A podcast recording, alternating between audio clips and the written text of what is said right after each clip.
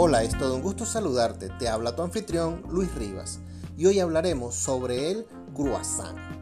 El croissant del francés se traduce al español como creciente y es una pieza de panadería de origen austríaco.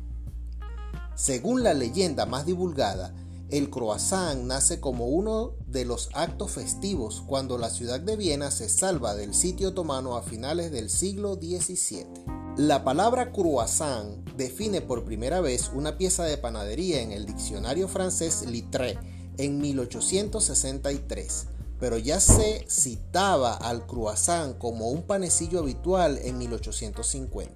La primera receta se publicó en 1891 con otro tipo de masa. La receta del primer croissant hojaldrado se publicó en Francia en 1905 y se divulgó en los años 1920.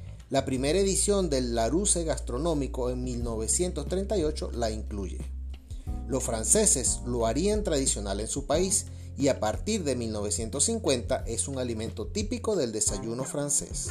Dado que en el siglo XX la popularidad del croissant se extendió a muchos países del mundo, existen numerosas variantes con ingredientes, consistencias y nombres propios. En Venezuela y Ecuador, si bien se los llama cachitos, no deben ser confundidos con los llamados cachitos de jamón, ya que estos son unos panecillos de masa muy suave rellenos de jamón york en trocitos. Aún así, cabe destacar que también se venden croissants rellenos a modo de bocadillos con jamón york y queso rebanado, generalmente tipo Gouda o Monster. En Colombia y Perú se rellenan no solo de jamón y queso, también de bocadillos, arequipe y chocolate.